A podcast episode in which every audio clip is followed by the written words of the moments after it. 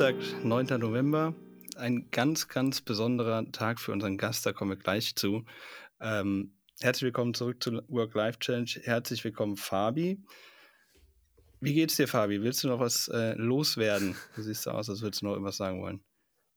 Nö, es ist November, die Zeit fliegt. Äh, ich glaube, für jeden von uns, von, von uns hier dreien, äh, kommt es vor, als wäre eigentlich gestern erst Neujahr gewesen. Ich glaube, äh, das äh, Jahr hat mal wieder gezeigt, wie schnell alles rumgehen kann und jetzt sind wir in Q4. Ich glaube, gerade für uns beide, Jascha, ist es ein sehr spannendes Quartal.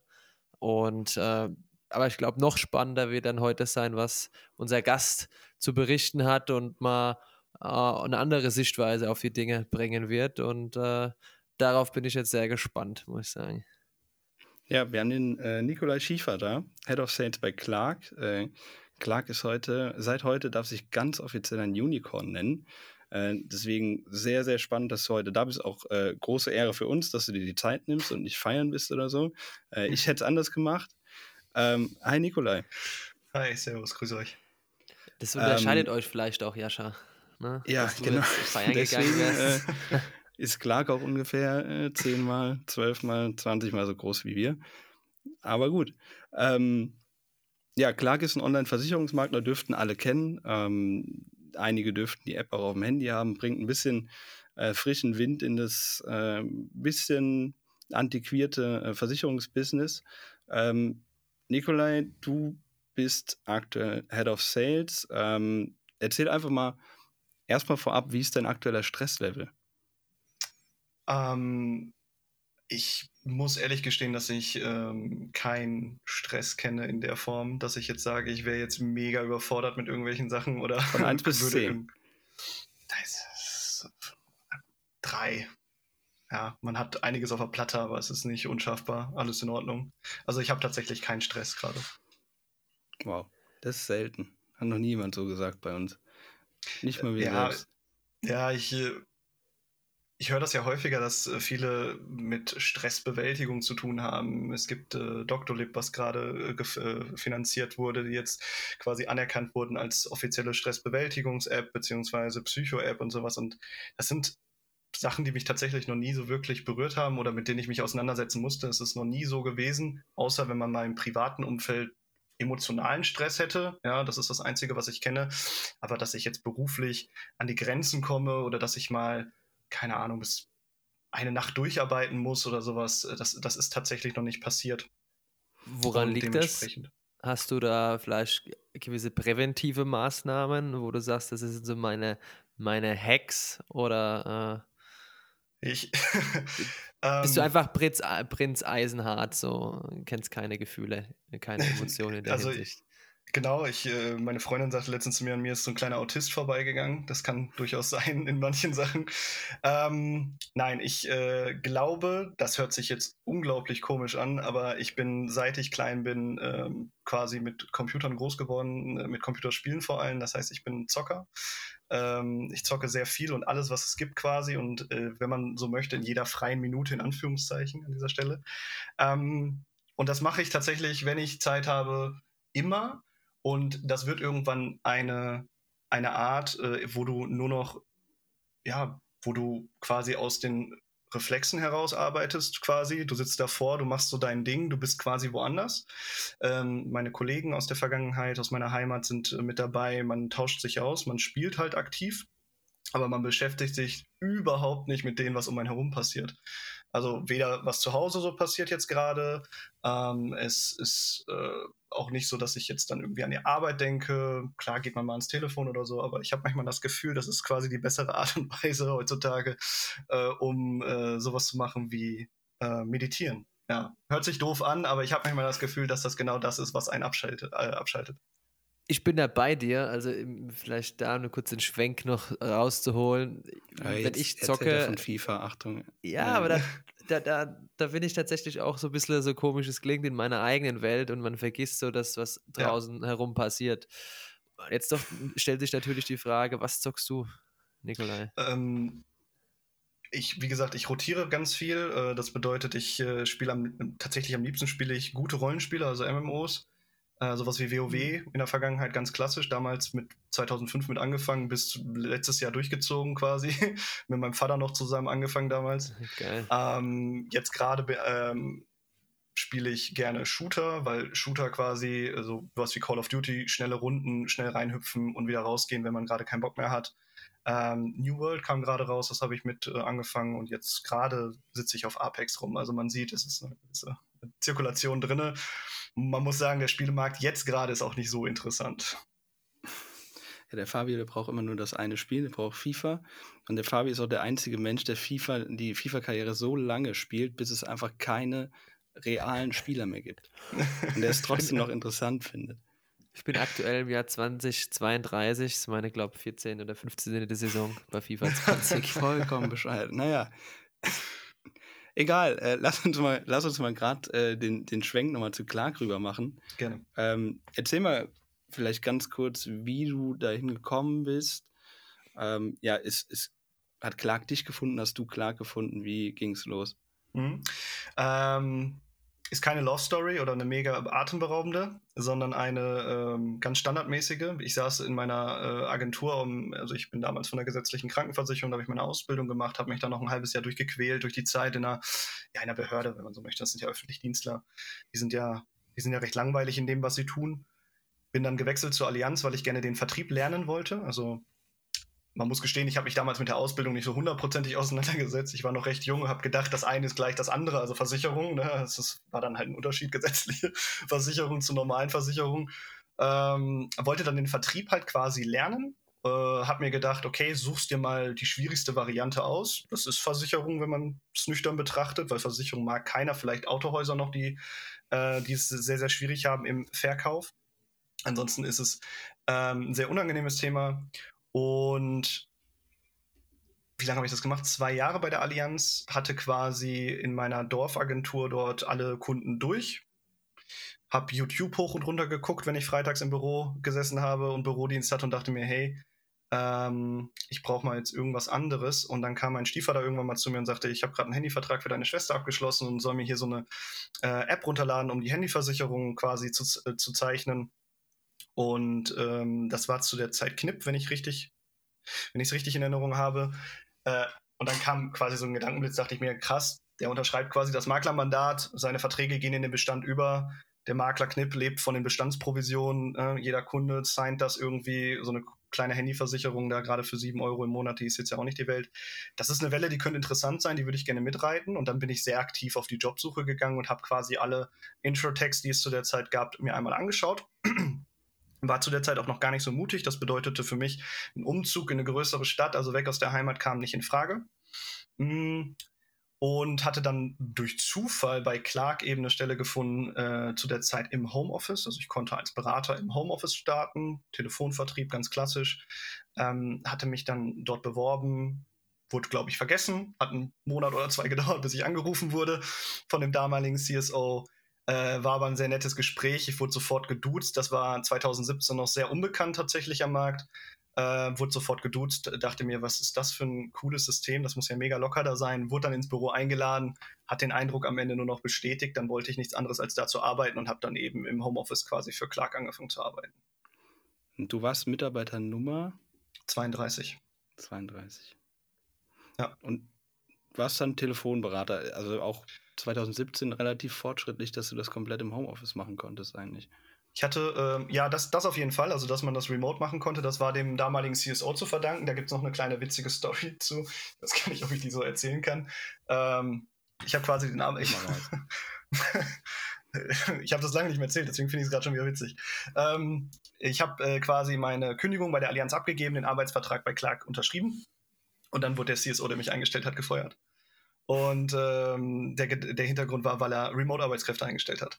Also Clark wollte kein, kein Homeoffice zu der Zeit. Das war tatsächlich äh, nicht gewünscht und dann hatte ich aber mit meinem jetzigen Chef, mit dem CEO, mit dem Marco Adel dann gesprochen. Ich habe tatsächlich noch einen Kollegen von der Allianz mit abgeworben, der ist dann mitgekommen und dann saßen wir da quasi ohne Job und mit einem Job, der quasi keine Homeoffice akzeptiert hat in unserer Heimat und wussten eigentlich nicht, was wir machen sollen.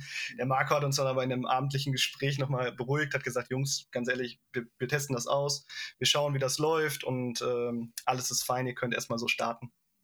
Und ähm, dann haben wir das eben versucht und ich glaube, sie waren wirklich schisserig zu der Zeit, was Homeoffice betrifft, weil man musste jeden Abend quasi einen Rapport schreiben, was man so gemacht hat, wie viel Käufersuche, wie viel Welcome Calls, Abschlüsse, Verträge rausgeschickt, solche Sachen, ja.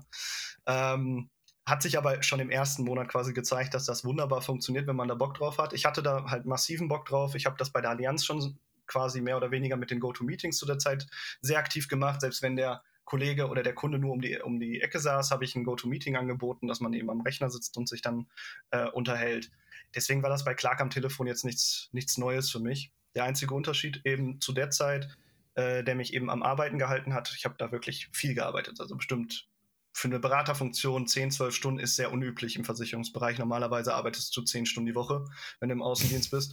Und ähm, das lag daran, weil sie eben unendlich viele Kundenanfragen zu der Zeit schon hatten. Ne, für einen Berater. Ich war ja quasi der erste Berater, wenn man so möchte, der wirklich diesen, ähm, diesen Sales in Richtung Lebensversicherung und Krankenversicherung gemacht hat.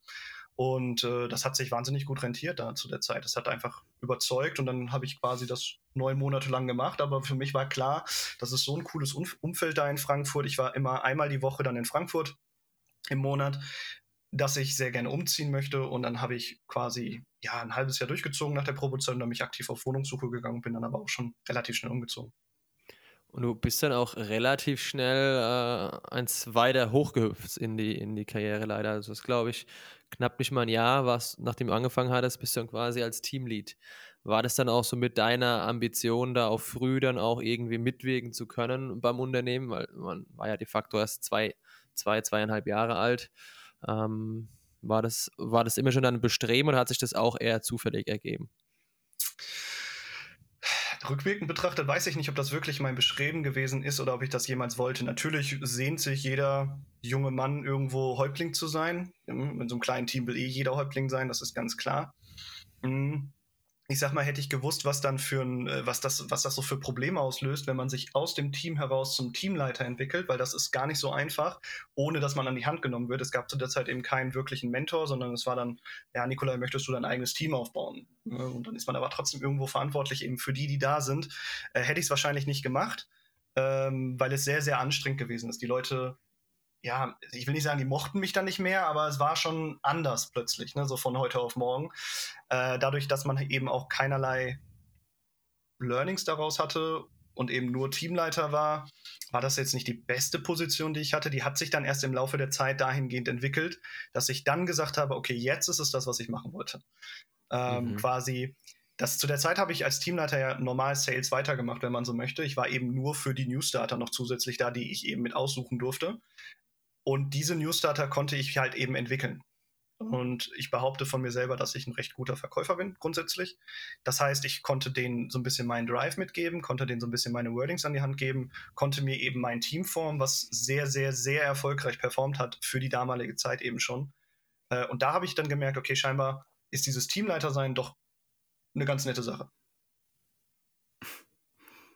Und, und wie ging es dann weiter? Also hast, hast du die, deine eigene Position so weiterentwickelt, dass es die ist, die du dir vorstellst? Oder kam da noch was von außen? Das kam zum Teil natürlich von außen. Also ich sage mal, unser CEO hat sich natürlich ein gewisses Arbeitspensum vorgestellt, beziehungsweise eine gewisse Arbeitsverteilung. Ähm, da gehörte immer 60, 70 Prozent eigener Sales, eigener Umsatz mit, da, mit, dazu, was völlig fein war. Aber die Position hat sich insoweit weiterentwickelt, als äh, unser jetziger CSO dazu gekommen ist, der äh, Christian Mewes, das ist dann auch, ein, ich würde jetzt mal sagen, Freund von mir gewesen aus der Anfangszeit von Clark. Der war mal als Freelancer bei uns, als Unternehmensberater.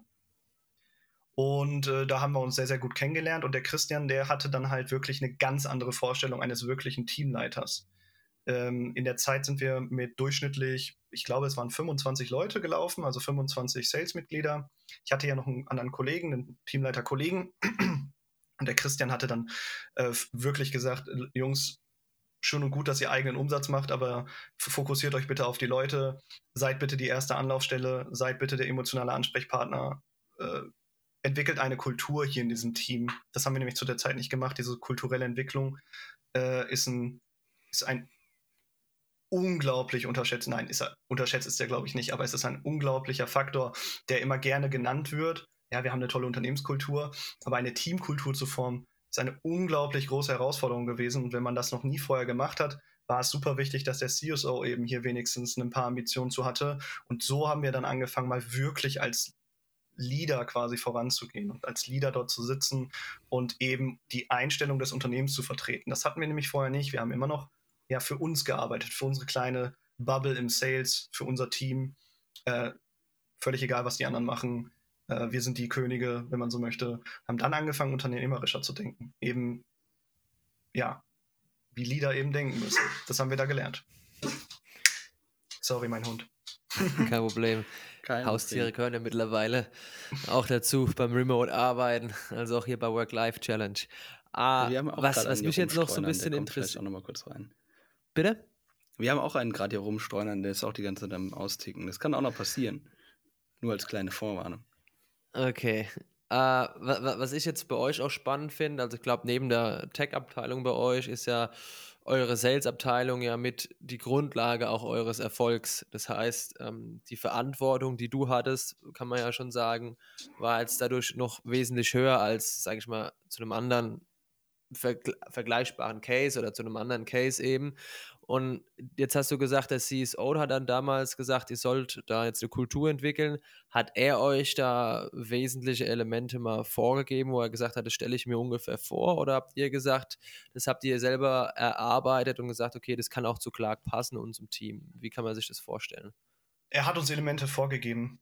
Ähm, nicht wie er sich das vorstellt, sondern wie er es macht. Also er hat quasi, ich mache mal ein ganz blödes Beispiel. Wir waren zu der Zeit in einem recht kleinen Büro als Sales, also wir hatten zwei Büroräume, die waren räumlich voneinander getrennt, äh, äh, gebäudetechnisch sogar voneinander getrennt. Quasi, man musste Fahrstuhl runterfahren, unten auf die Straße und dann wieder in äh, Fahrstuhl und in die fünfte Etage hoch. Das war ein äh, Büroraum, äh, wo es eine Toilette gab für 25 Leute, also ein Männerklo und ein Frauenklo und wir hatten zwei Frauen. Und ähm, nur so eine Kleinigkeit, die dann schon dazu geführt hat, wo man, wo man gemerkt hat, wo der Ansatz herkommt. Er kam dann halt in seinen ersten Monaten irgendwann mal in der Zeit mit einem Sanity Package umher. Da hat er quasi so, so im DM sich einfach ganz viele äh, Hygieneartikel gekauft, sowohl fürs Herrenklo als auch fürs Frauenklo. Keine Ahnung, Deo, Haargel, äh, solche Sachen, ne? vernünftige Seifenspender und so weiter und so fort. Hat diese Toiletten eben vernünftig hergerichtet, hat Toilettenregeln aufgestellt, wie das dann zu verlassen ist und solche Sachen. Ähm, das sind natürlich Sachen, an die denkt man so gar nicht im Alltag, weil man sich so gar nicht damit identifiziert, aber man merkt im Nachhinein, wie wichtig das eigentlich ist, ähm, dass einfach, ja, dass vernünftige Sachen, Hygieneartikel da sind. Das ging dann weiter über die Küche. Das geht natürlich aber auch über ähm, ich, äh, über ein abendliches Bier gemeinsam, so eine, so eine abendliche Runde, wo man dann eben immer um 18 Uhr so ein Bier äh, eben angeboten bekommt, wo man dann kurz zusammensitzt für eine halbe Stunde, wenn keine Termine da waren. Über äh, Team-Events, Bierpong, was wir zusammen gemacht haben, oder auch eine Kanutour, die wir dann unternommen haben. Äh, eben einfach so ein bisschen äh, grobes Teambuilding und aber trotzdem halt dieser Kultur den freien Lauf zu lassen, dass das Sales-Team so wie es eben ist und unser Sales-Team ist eben ich will nicht sagen speziell oder besonders im Vergleich zu anderen Sales-Teams, aber es sind eben spezielle Persönlichkeiten dahinter. Es sind ja äh, in der Häufigkeit extrovertierte Menschen, es sind laute Menschen in der Regel, sie sind derb, sie sind lustig, sie sind vielleicht manchmal ein bisschen anstößlich. Ähm, das ist aber eben, wenn man weiß, wie sie zu handeln sind, eben völlig fein. Und anstatt, dass man sagt, hey, ihr dürft das jetzt auf gar keinen Fall mehr so machen, wurde es eben einfach nicht gefördert, aber es wurde mitgemacht. Also es wurde so, diese Kultur hat sich so entwickelt dann einfach. Ne? Das ist so, es wurde halt nicht eingeschränkt. Dadurch hat sich ein wahnsinniges Team gebildet zu der damaligen Zeit, zumindest aus diesen 25, 30 Leuten. Eine, eine freundschaftliche Basis, haben wir immer gesagt, in den äh, Bewerbungsgesprächen. Leute, die auch neben ihrem beruflichen Alltag eben auch einen privaten Alltag teilen. Das heißt, die haben sich am Wochenende getroffen, die sind nach der Arbeit in der Regel noch losgegangen. Wir haben immer mit äh, Mittag gegessen zusammen. Wir haben, das ist vielleicht auch noch interessant zu erwähnen, wir haben zu der Zeit jeden Mittwoch einen Salat zusammen fertig gemacht, also große Salatschüsseln. Ähm, zwei Leute, drei Leute waren einkaufen und dann haben wir uns alle zusammen äh, in die Küche gestellt und haben Salat zusammen geschnibbelt. Haben wir angefangen plötzlich noch, äh, keine Ahnung, irgendwelchen Speck anzubraten und dann wurde halt aus einem äh, Salat Mittwoch wurde dann irgendwann der Met Mittwoch, dann haben wir plötzlich Met mitgebracht, jeden Mittwochmorgen ähm, und haben das eben einfach so zusammen gelebt. Und da ist auch jeder sehr gerne jeden Tag einfach ins Office gekommen. Das kann ich, äh, das behaupte ich nicht nur, das war wirklich so 2019. Und jetzt ähm, in deiner Position jetzt, weil da, jetzt hast du ja deutlich mehr Leute unter dir. ist es immer noch so freundschaftlich oder fängt man irgendwann an, eine Distanz zu entwickeln? Ich weiß gar nicht, wann das passiert ist, aber natürlich fängt das an, dass du eine Distanz entwickelst. Ähm, ich persönlich entwickle, äh, habe, also ich persönlich habe keine Distanz zu den Leuten entwickelt, mit denen ich als nächstes zusammenarbeite. Das bedeutet jetzt der Frankfurter Standort natürlich, sowie die Newsdata weil ich eben sehr, sehr lange für das Onboarding auch zuständig gewesen bin. Also die Leute zu begrüßen, das Onboarding zu strukturieren, die Leute an die Hand zu nehmen, da zu sein. Ähm, ich habe aber gemerkt, dass ich vor ähm, wir, haben, wir haben einen Teamleiterkollegen, der ist zum Onboarding-Manager gewechselt, der hat quasi das Onboarding in die Hand genommen. Ich habe, glaube ich, vor zwei Monaten das erste Mal vor einer Newsletter-Gruppe gestanden, wo ich keinen Namen kannte, weil ich keinen dieser Personen selber geheiert habe und keinen von denen im finalen Gespräch gehört habe. Das heißt, das war die erste Gruppe Sales, also die erste Gruppe Menschen bei uns, die bei uns angefangen haben, mit denen ich kein, zu denen ich keinerlei persönlichen Bezug gehabt habe. Äh, das bedeutet, irgendwann fängt es an, dass du dich, ja, distanzierst dazu unbewusst. Aber es passiert halt einfach. Die ähm, Aufgaben sind natürlich mitgewachsen. Also die, die, äh, die Ansprüche an mich sind halt komplett anders geworden mittlerweile. Es ist halt ein ganz anderes Aufgabenfeld, was ich mittlerweile betreue. Das war damals war es eben ein sehr, sehr fokussiertes People-Management. Ich hatte äh, tatsächlich mal äh, einfach Interesse halber mal bei einem, bei einem anderen Unternehmen angeklopft, wo es, wo es quasi, wo die Position zu der Zeit so gewesen ist, wie sie heute wäre für mich, äh, wo ich damals gesagt habe, nee, das ist überhaupt nicht mein Ding, das ist überhaupt nicht mein Fokus. Ähm, ist es aber eigentlich doch. Das heißt, von diesem People-Management weg hin zu der kompletten Sales-Entwicklung, also die Entwicklung im prozessualen Sinne, im CRM-Bereich, im Marketing-Bereich zum Teil, Schnittstelle zu Tech, Salesforce-Entwickler und hast du nicht gesehen. Ähm, diese Prozesse zu definieren, mit meiner, also ich habe ja damals die Clark Academy noch gegründet, also die, die Ausbildungsstelle für die ganzen Sales Agents, mit der Clark Academy zusammen die Konzepte zu erarbeiten, um dann den Prozess eben als Ganzes ins Sales-Team reinzugeben. Das ist jetzt mittlerweile die Kernaufgabe geworden. Und wie gesagt, ja, damals komplett nur auf People Management. Jeden Tag hatte man, boah, ich weiß gar nicht, ohne Ende Anrufe, ohne Ende Gespräche mit den Leuten, eins zu eins, Feedback-Gespräche, Probezeit-Endgespräche, äh, hier ein Wehwehchen, da ein Wehwehchen, hier ein Erfolg, da ein Erfolg. Und äh, das ist gar nicht mehr so. Ne? Das habe ich jetzt überhaupt nicht mehr. Das ist halt, das ist quasi Aufgabe der Teamleiter geworden. Ja. Wie groß seid ihr denn mittlerweile in der Sales-Abteilung? Wir haben insgesamt. Ja, komm, müsste man jetzt überlegen, wen man mitzählt, aber es sind 85 Sales Agents. Mhm. Also 85 Sales Agents, die remote sitzen. Wir haben ja drei Offices: Berlin, Püttling, Frankfurt. Ähm, und ein Großteil, der remote sitzt. Und äh, dann haben wir noch einen Customer Success Bereich mit 19 Leuten und ein Contract Management, der allerdings nicht in Sales angegliedert ist, äh, wo auch nochmal acht Leute oder zehn Leute sitzen und jetzt neu gegründet zum Oktober äh, Sales Operations, wo ich eben quasi jetzt drinne tätig bin, äh, die sich nur um Prozesse kümmern. Also alles, was prozessual runtergeschrieben wird, alles, was prozessual entwickelt wird, jegliche Kampagnen, die wir managen müssen, Marketing, mhm. CRM, hast du nicht gesehen. Also so rund um Pi mal Daumen so 120, 125 Leute, die jetzt da ja. quasi. Ja. Ja, okay. Da, da ändert sich natürlich dann auch die Anforderungen. Die ist nicht, ist nicht mehr jetzt äh, für Umsatz sorgen, sondern du sorgst quasi anders für Umsatz. Wenn man so möchte, ja. Man, man sieht den direkten Impact jetzt nicht mehr ganz so schnell. Und das ist halt auch so eine Sache. Man ist ja man ist ja häufig für Unmut dann auch verantwortlich, weil Veränderung ist nie gut. Das kennt ihr vielleicht aus eurem Alltag irgendwo.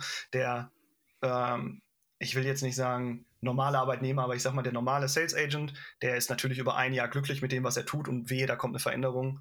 Und die Veränderung ist in der Regel dann erstmal der Feind, ne, bis er sich dann von dem Gegenteil überzeugen lässt, dass es ihm hilft.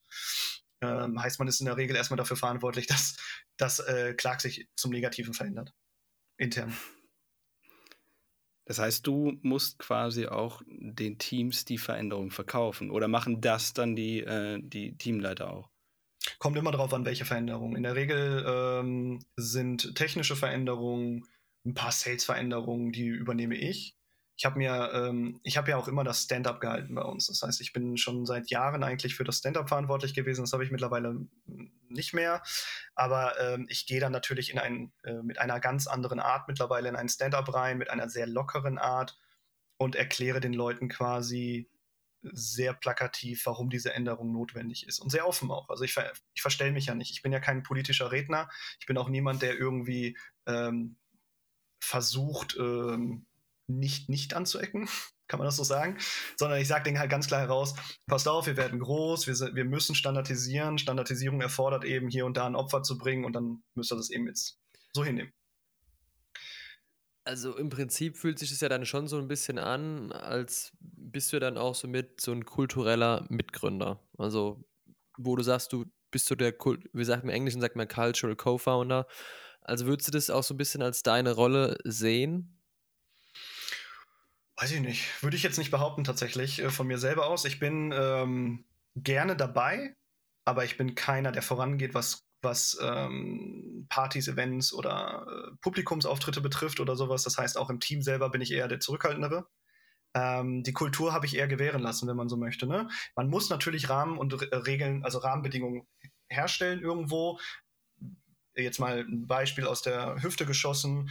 Ähm, wenn jetzt plötzlich zur Mittagszeit äh, ein Bier auf dem Tisch steht äh, zum Essen, dann geht das nicht. Äh, ist jetzt nicht passiert, aber jetzt mal als reines Beispiel, dann ist das natürlich eine Regel, die geht nicht. Das heißt, hier fängt man natürlich an, die Kultur einzuschränken, beziehungsweise diese Freiheiten, die jeder Sales Agent sich wünscht, einzuschränken und loszugehen und Rahmenbedingungen zu schaffen. Auf der anderen Seite bin ich ein ganz großer Freund davon gewesen, ähm, Sachen zu veranstalten, sich, also nüchtern gesagt, wenn COO nicht da waren, CEO nicht da waren, ja mein Gott, dann lass sie halt anderthalb Stunden mal zusammensitzen und labern. Ja, es muss nicht jeden Tag Cold Calling on, on mass betrieben werden. Es muss nicht ähm, der YouTube-Channel, wenn die Musik zu laut ist, mal eingeschränkt werden, solange keine, keiner sich gestört fühlt. Ähm, wenn die Leute Bock haben, jetzt gerade runterzugehen zum Kickern in der Arbeitszeit, ja, dann lass sie halt mal eine Stunde kickern. Solange es nicht zu einer Regelmäßigkeit wird und die Arbeit nicht drunter leidet, dann bin ich eher jemand, der halt wegguckt oder sogar mitmacht, aber eben nicht sagt, äh, du, du, du, wir müssen jetzt hier unbedingt eine Teambuilding-Maßnahme machen, äh, sonst haben wir einen Kulturverlust.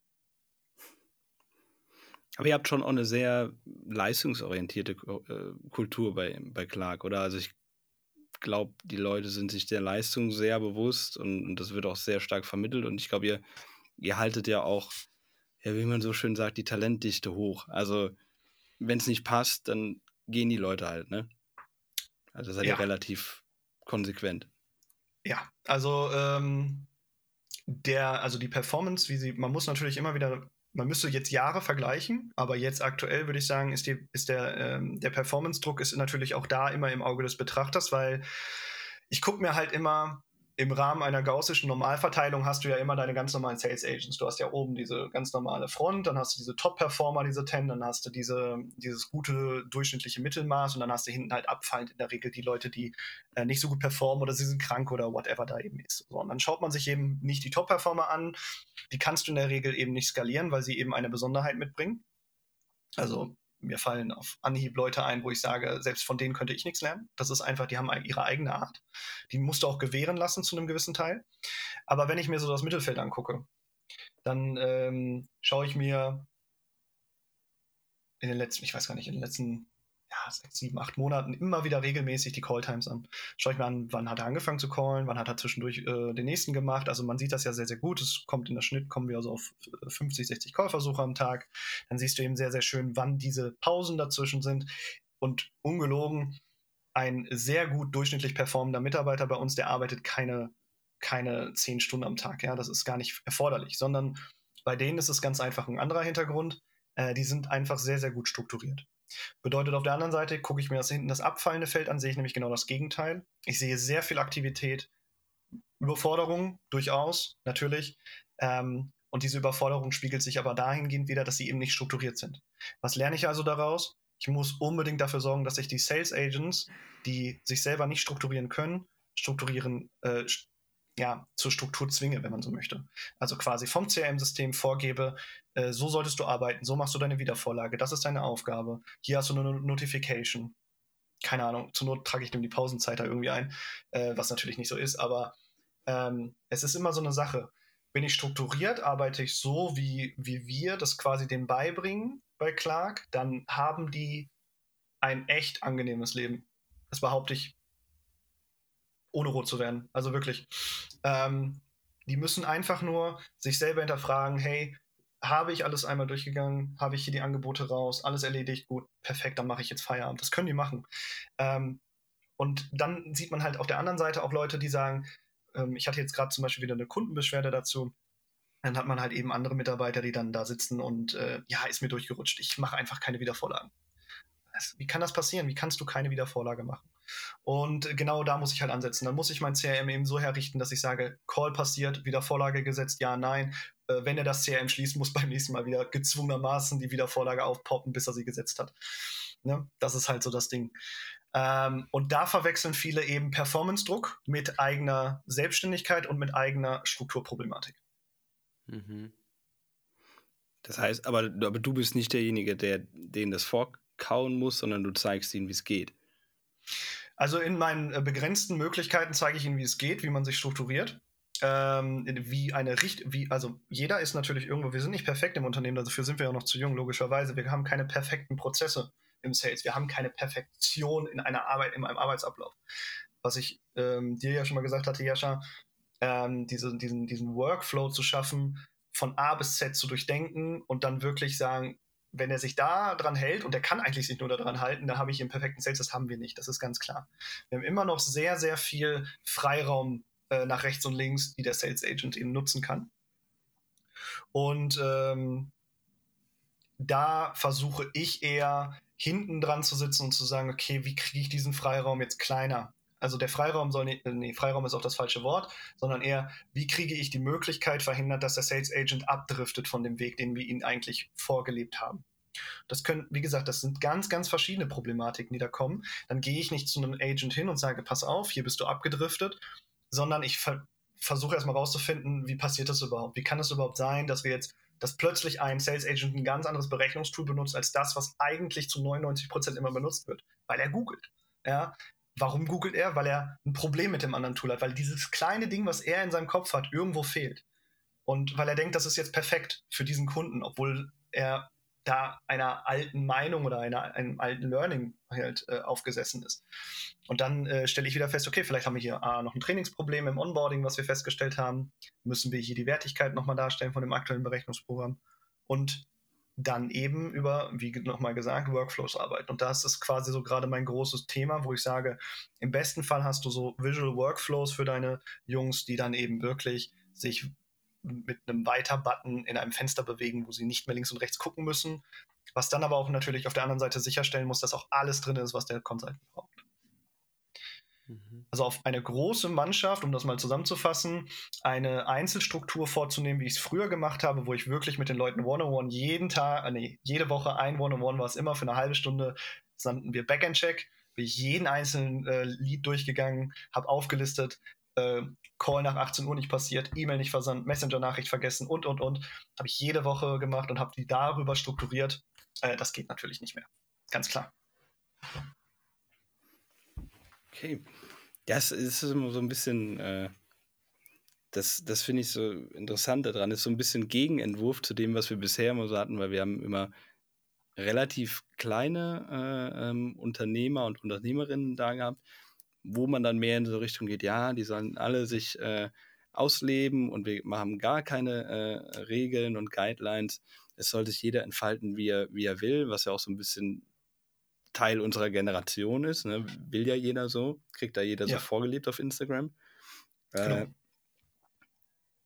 ja, aber das ist, glaube ich, der Unterschied, wenn man skalieren will.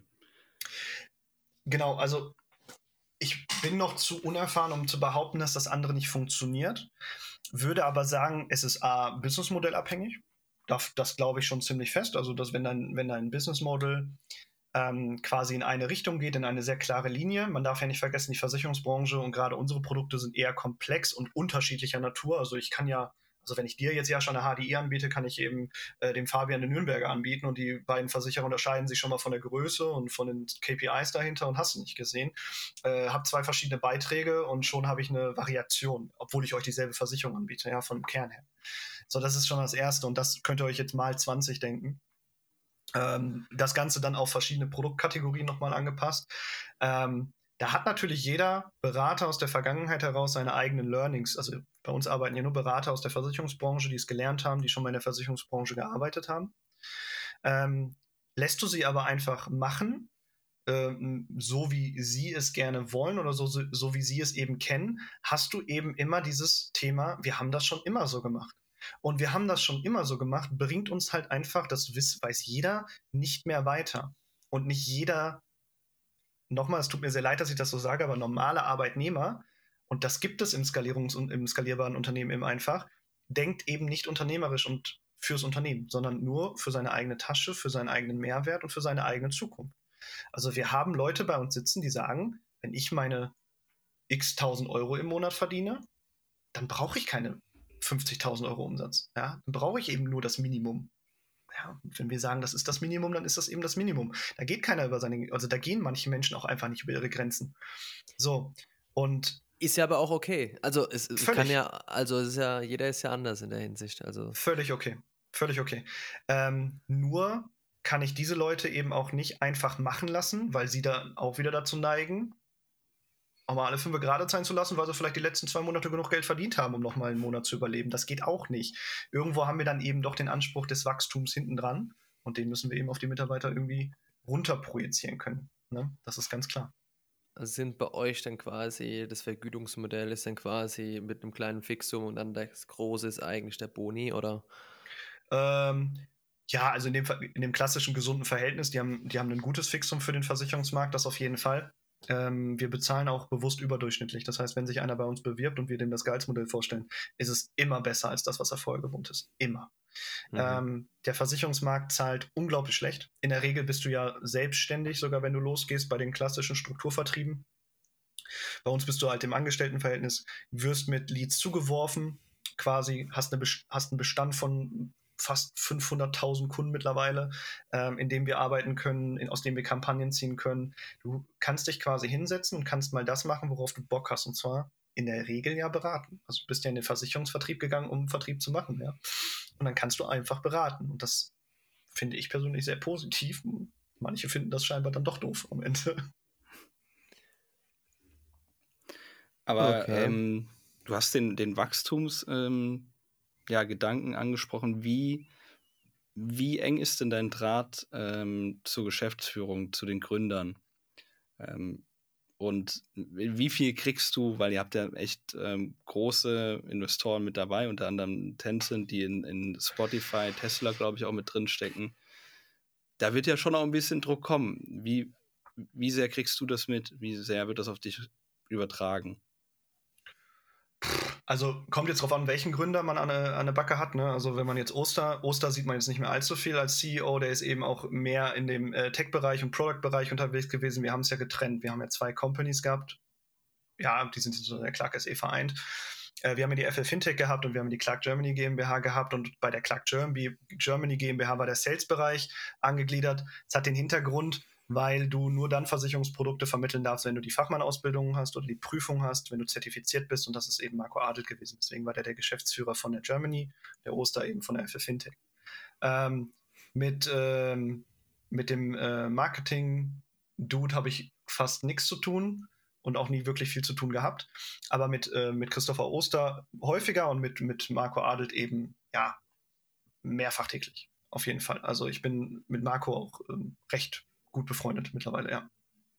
Der Druck, Marco Adelt ist jetzt niemand, der einen großen Druck ausübt. Also der ist recht resilient, was das betrifft. Man merkt aber schon, wenn man diesen Menschen eben länger kennt, wann es wirklich kurz vor zwölf ist.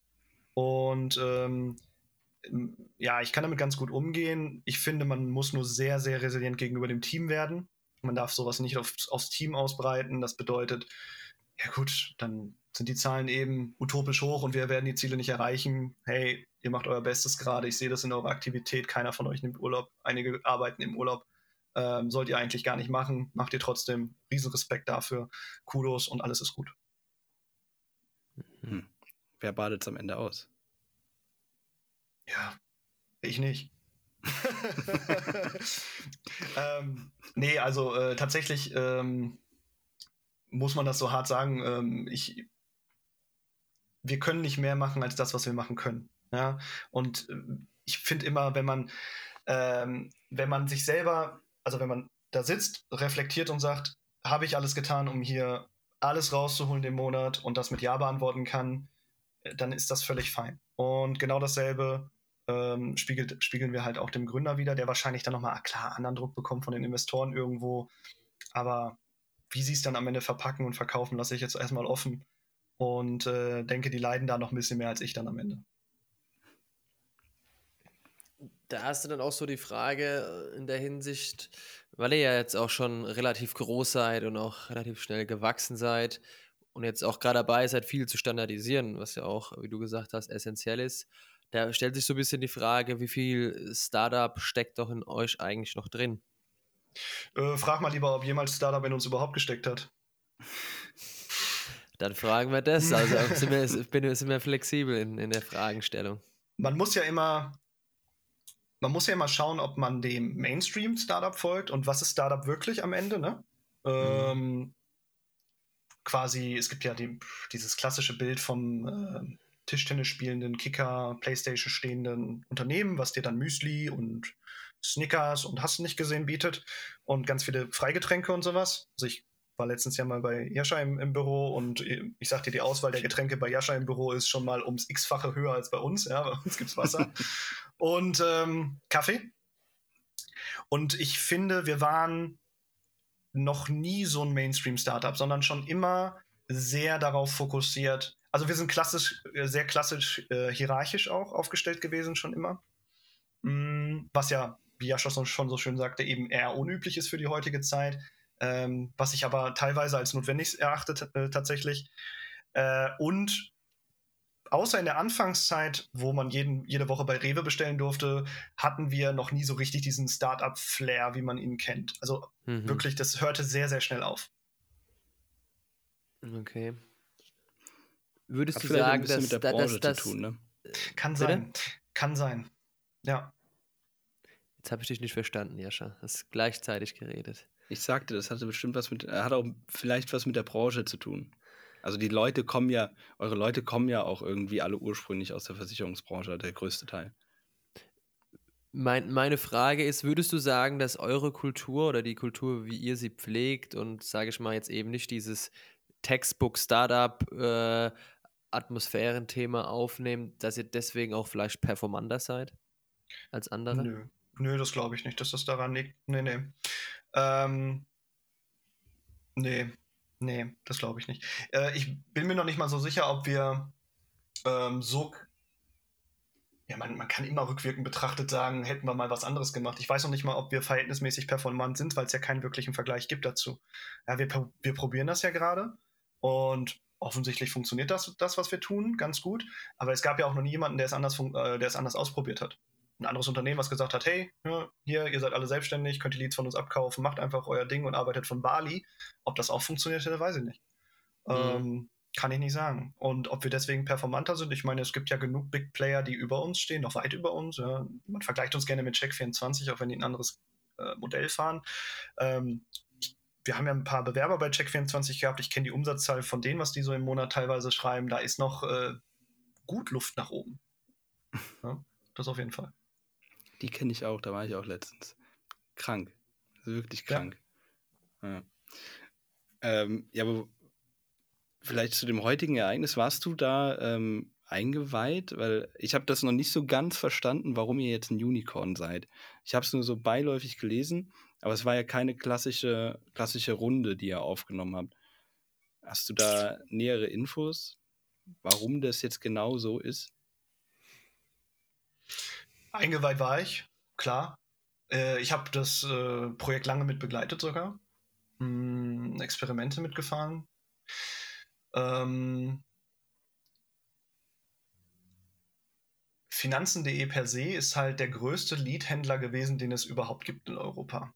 Also der hat die größte Anzahl an Content-Pages, alles immer bitte branchenspezifisch sehen, ja, Versicherungsbranche an dieser Stelle, Finanzbranche, hat eine unglaubliche Reichweite. Also ich behaupte jetzt mal, dass jeder von euch, wenn er sich mit einem Finanzthema beschäftigt hat, mindestens einmal ein Banner, eine Werbung, ein Formular oder eine Website von Finanzen.de gesehen hat, wenn er sich Google-technisch informiert.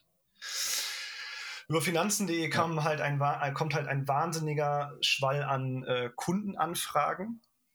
Und da war eben die Allianz damals einer der größten Abnehmer, aber auch die Deutsche Vermögensberatung. Und unser, unser, ähm, unser, äh, unser Modell also das, wie Clark mittlerweile arbeitet und wie wir Leads generieren. Also quasi die App ist ja ähm, ganz nett, aber an sich sind die Kundenanfragen ja die Opportunities, die Leads dahinter.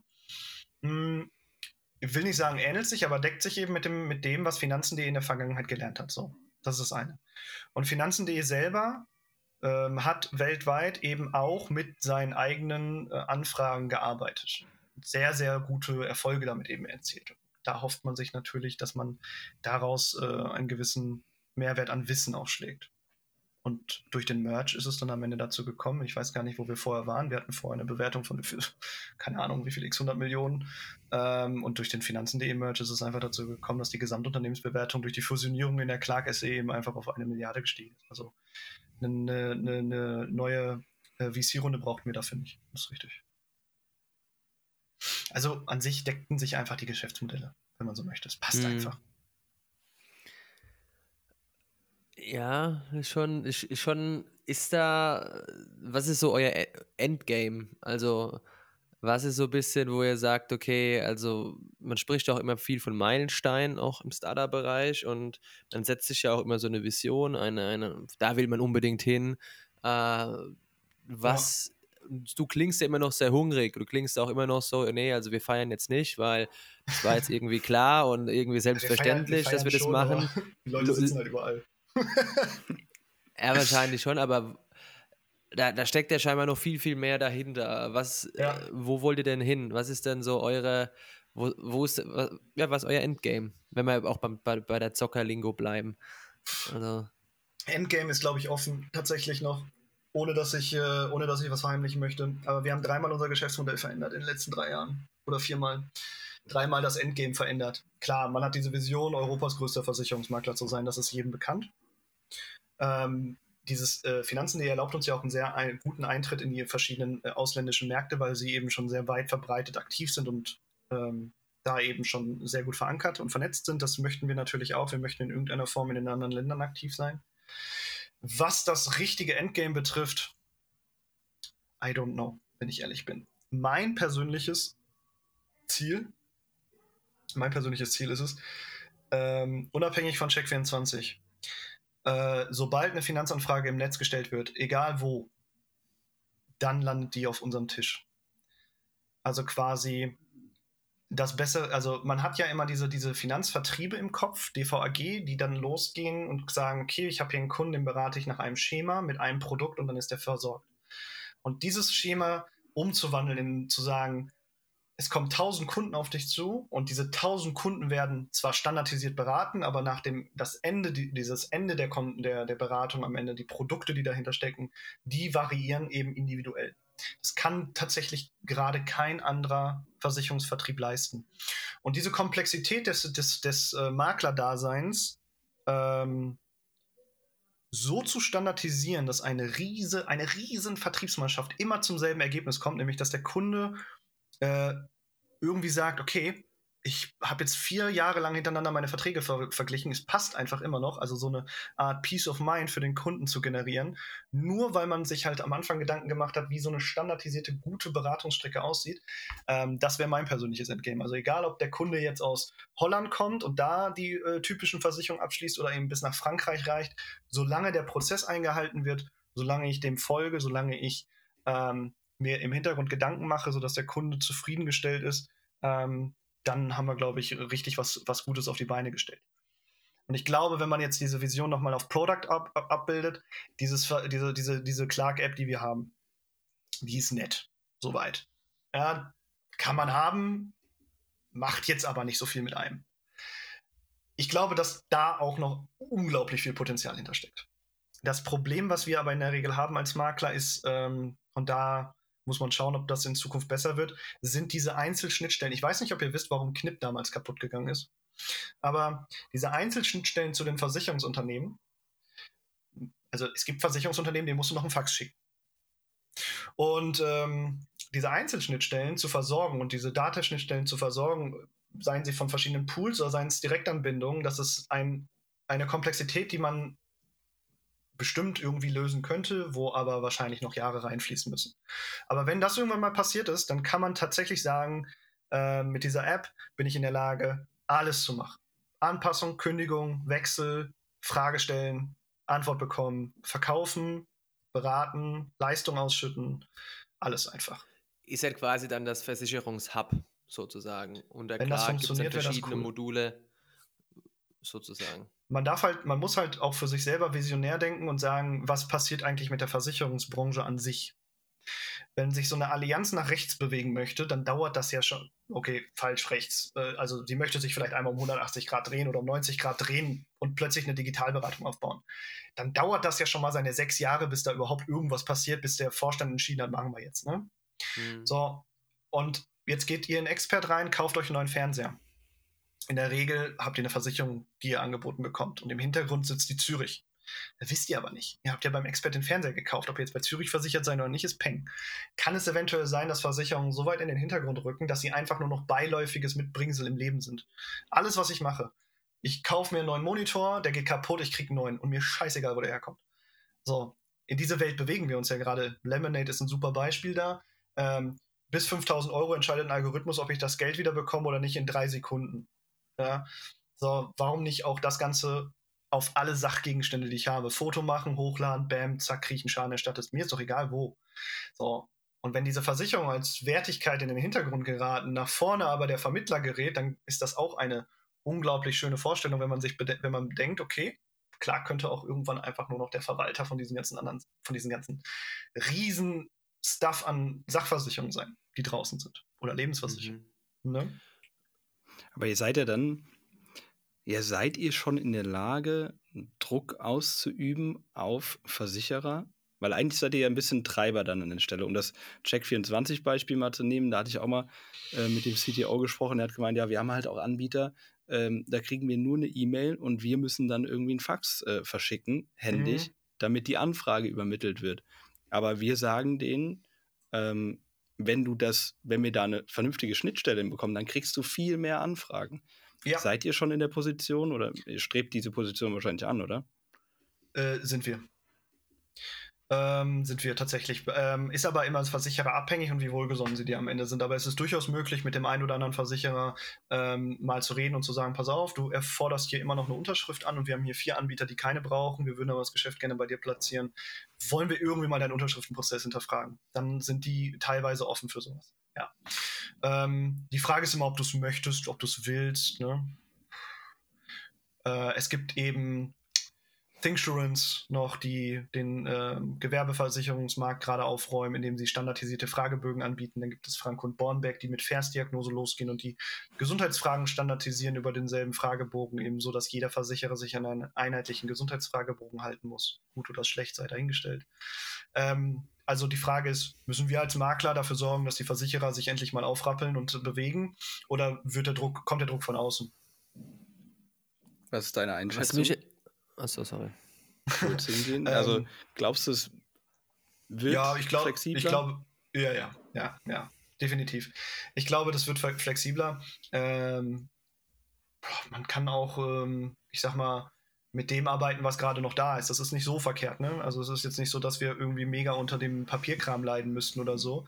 Ähm, aber ich sag mal, die Wertigkeit wenn ich jetzt einen, einen, Versicherer habe, der erlaubt mir die Gesundheitsfragen komplett digital abzubilden und eine Unterschrift runterzusetzen über einen E-Postversand und dann polisiert er das in einem Tag zu einem Versicherer, wo ich die Gesundheitsfragen erst nochmal ausdrucken muss, dann händisch unterschreiben muss und dann versenden muss, da ist klar, dass das Geschäft bei dem einen Versicherer nicht so gerne landet dann. Ne? Ähm, das merkt er aber nicht nur durch uns, das merkt er eben allgemein und da müssen wir, glaube ich, gar nicht so stark drücken. Was mich jetzt noch so ein bisschen interessiert, ist auch, ich glaube, es ist auch für unsere ZuhörerInnen ganz spannend, ähm, wieder ein bisschen zurückzukommen, weg, nicht von der Versicherung, aber wieder mehr so Richtung auch Startup. Äh, ihr seid ja jetzt relativ groß, ich glaube, seid mit so das größte Startup, das jetzt bei uns im Podcast war. Ich glaube, äh, wir hatten jetzt in dieser Staffel die Iris von Share, die ja auch jetzt dabei waren, jetzt zu wachsen. Ähm, wir waren jetzt, äh, war jetzt die Lisa da von äh, Nuvo, auch noch relativ junges Unternehmen und ich glaube, wir hatten die letzte Folge war dann mit meiner Wenigkeit.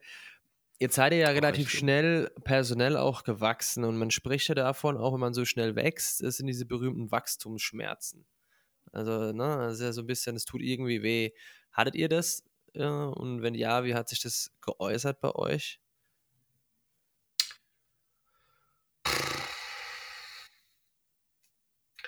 Ja. Mmh stell dir vor, stell dir vor, du, ähm, Stell dir vor, du willst ein ICE auf eine Strecke von München nach Frankfurt bauen, packst vorne aber eine Dampflok dran.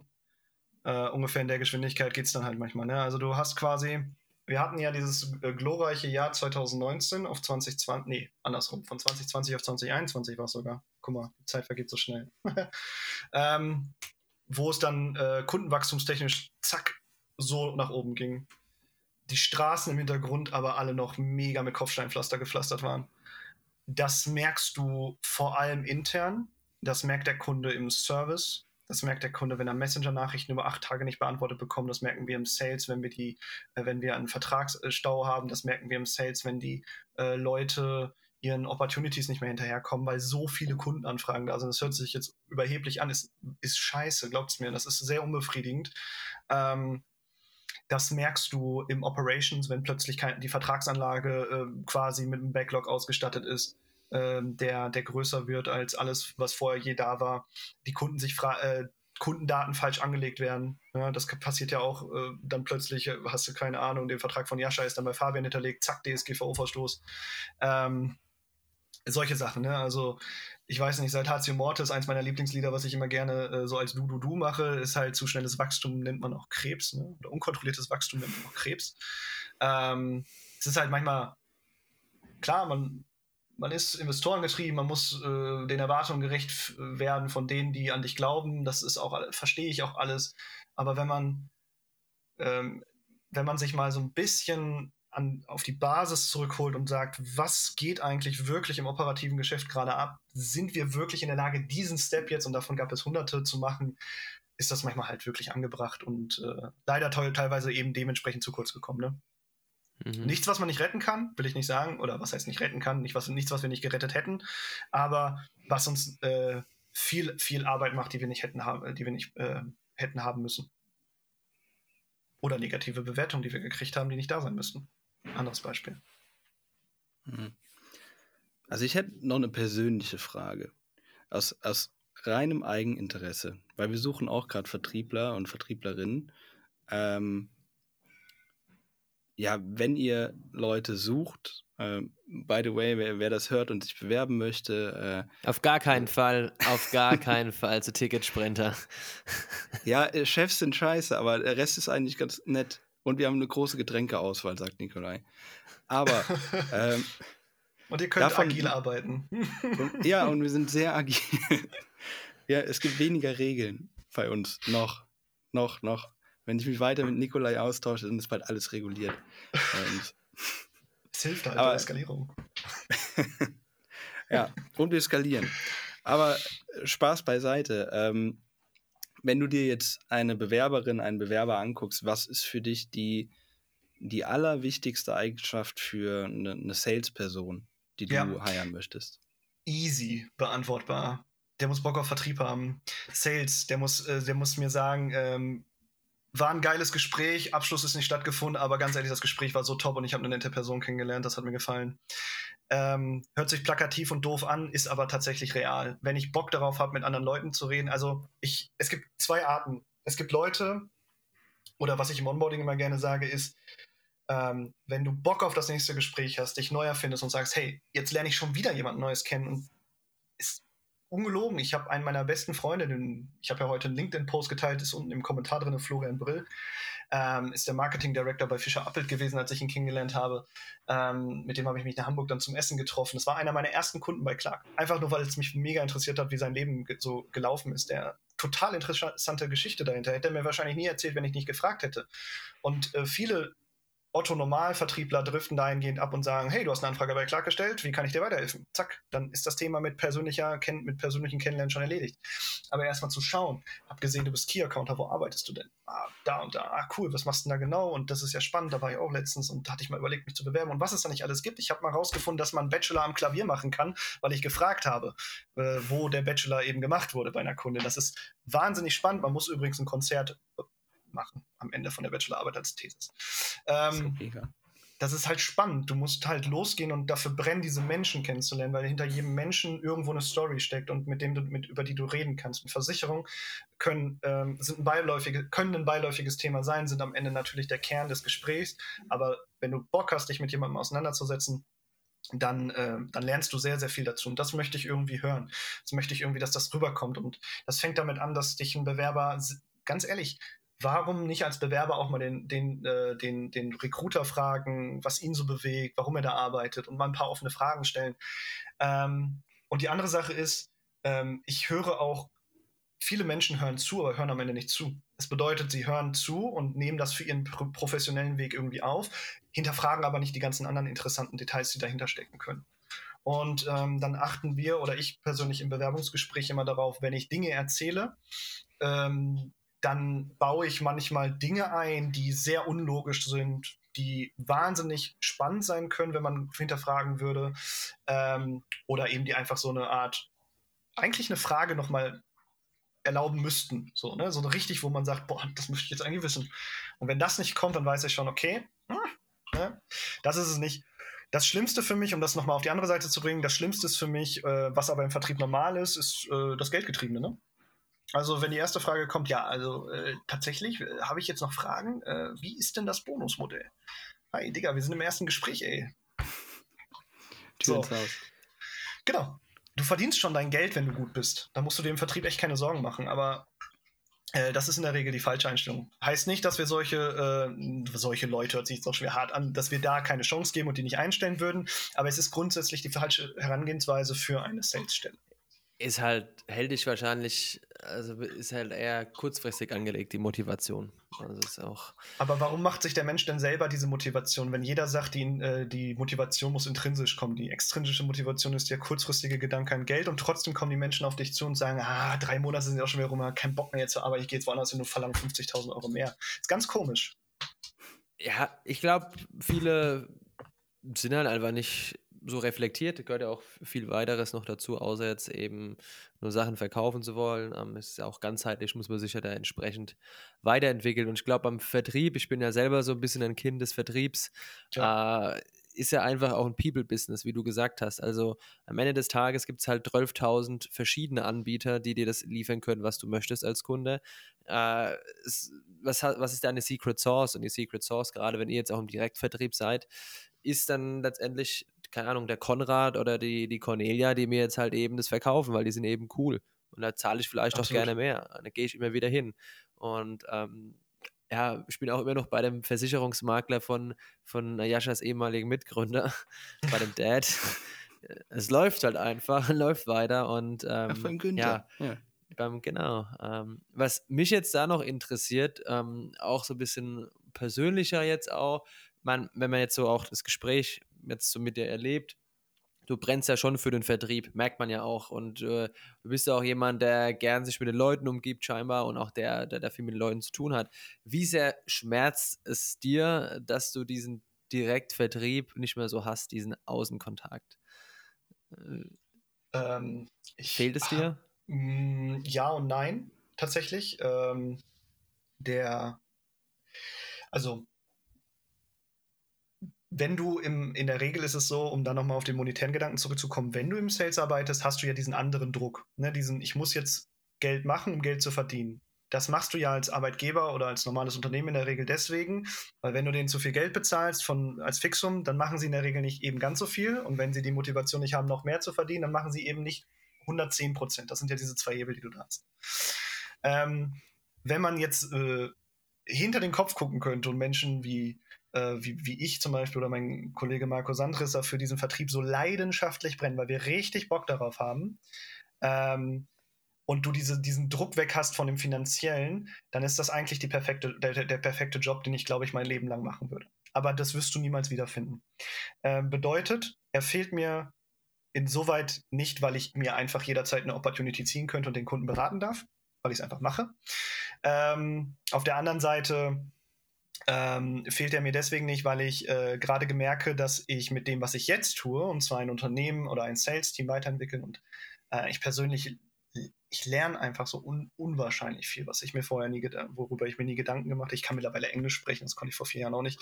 Ähm, das ist mir deutlichst mehr wert, als jetzt gerade meiner Leidenschaft nachzugehen. Ähm, und meine Vertriebsgedanken, das darf man ja auch nicht unterschätzen, meine Vertriebsgedanken und das, was ich eben kann, ähm, baue ich ja für alle und alle können davon zehren und werden dann in der Regel hoffentlich das oder diese kleine Leidenschaft, die ich dafür habe, eben auch auf den Kunden übertragen im großen Ziel.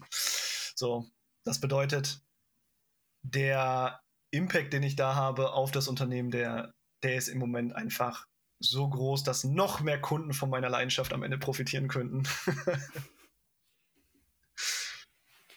Jetzt wurde das kann man das fragen? Also könntest du dir mal, du hast die, du hast fast die komplette Geschichte miterlebt, aber könntest du dir vorstellen, mal zu gründen? Ähm, weiß ich nicht, wenn ich ehrlich bin. Äh, ich habe eine coole Idee.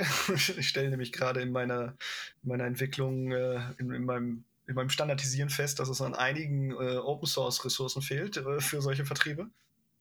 Ich habe ein paar Ideen, aber ich glaube, ich habe äh, gerade keinen Bock zu gründen. Nee, tatsächlich nicht. Ist mir ähm, nicht zu anstrengend, ähm, auch nicht zu gefährlich. Ich habe mittlerweile gelernt, mit einem Risiko umzugehen, aber nee. Äh, was mir, was ich, worauf ich viel mehr Bock hätte, tatsächlich, äh, und ich glaube, das ist es nämlich, äh, ist diese äh, von zu den kleinen Vertrieben zu hüpfen. Und zwar denen zu helfen, dieselben Baustellen und diese Hürden zu äh, vorher schon zu sehen, die uns eben getroffen haben damals und da eben mitzuwirken. Also quasi bei mehreren Startups ins Sales zu gehen und zu schauen, woran liegt's. Und eben die Menschen, die dahinter sitzen, diese kleinen, diese kleinen Teams eben zu entwickeln, das ist schon, das ist schon richtig, das macht schon am meisten Spaß.